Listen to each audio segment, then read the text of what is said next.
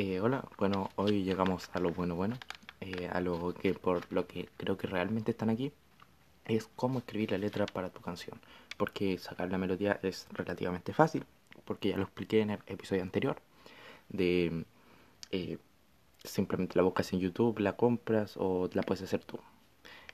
no voy a entrar más en detalle porque me voy a perder y eso está completo en el episodio anterior.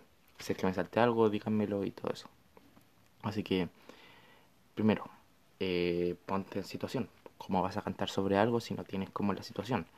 Si no tienes como un mapa de dónde estás. Por ejemplo, yo quiero escribir sobre una persona que es egocéntrica y solo importa a él. Eh, tú escribes eso, la oración en un documento de Word para no gastar papel y cuidar el medio ambiente y todo eso. Pero si puedes escribirlo solo en papel, hazlo. O sea, no, no pasa nada. Escribe palabras relacionadas, o sea, ¿qué se te viene a la mente cuando a ti te dicen eso? Si es que no tienes idea, le puedes preguntar a varias personas. Esto sirve mucho más porque eh, tiene como una variante y no siempre te vas por el mismo camino de las mismas palabras. Y esto hace que así como que sea más, o sea, sea como más, no sé cómo decir, más abierto tu vocabulario, porque no vas a ser solo las que pensabas tú, vas, van a ser de más personas, o sea, mientras más personas te digan palabras, mejor. Eh, después, voy a suponer que ya tiene la melodía y todo esto. Eh, empieza a tararearla. Empieza a tararear la melodía, tararearla, tararearla, hasta que te canses y vas viendo por mientras las palabras y ves aquí más o menos te suena. Y de eso vas anotando como el semi borrador. De ahí vas a poner tararara y palabra. Tararara, palabra. Palabra. ¿Me entiendes? Es como, igual tampoco es tan complicado, pero eh, no sé si me estoy explicando bien o horrible, pero tararea, tararea, tararea, tararea.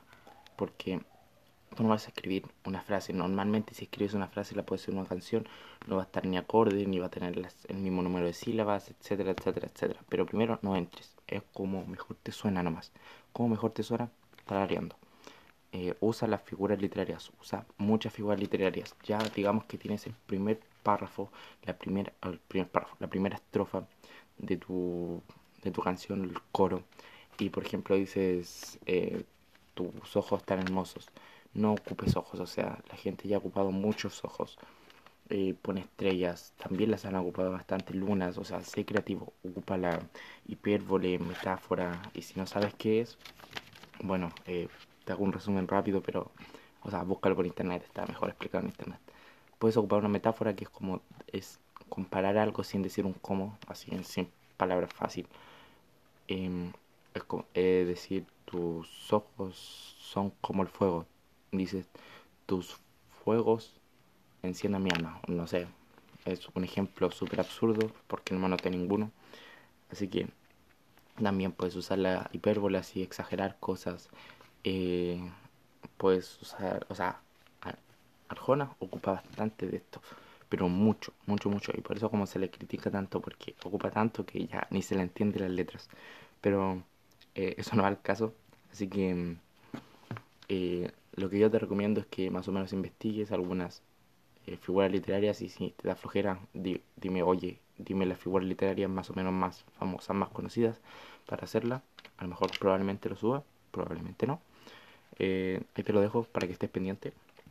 Ahí cántala creyéndote el cuento. O sea, créete que tú estás en la situación de ese hombre o de esa tercera persona que ve al hombre o de e, ese romántico enamorado que le rompió en el corazón o tú eres al que le rompió en el corazón y estás a punto de llorar mientras como más te pongas en el papel es mejor porque no vas a cantar una canción que tiene de propósito el desamor y vas a estar completamente feliz. O sea no no concuerda. Eh, o tampoco vas a cantar una canción de vivir la vida y la cantas así como robot. No, o sea, tienes que creerte el cuento, motívate. Y si es necesario, ve hasta, vete una película que te ponga triste, piensa en algo que te ponga triste, quédate al borde del llanto para que más o menos puedas sentirlo y lo sepas expresar. También otra técnica para cantar es cantar eh, por, o sea, el estómago. O no, estoy seguro cómo se llama, diafragma creo. Así, toma aire mándalo ahí y que de ahí salga. Eh, si es que no me entiendes, acuéstate, ponte una almohada y respira. Y vas a ver que eh, respira de una forma diferente. ¿Por qué? Porque esto te ayuda a sacar mejores notas, etcétera, etcétera. O sea, no voy a entrar a fondo. A lo mejor lo entro a fondo en otro podcast. Pero eso es como lo principal. Te bastante y después de que saque la letra vas a cantarla. Y de eso vas a tratar nuestro siguiente capítulo. Porque digo nuestro y soy solo yo.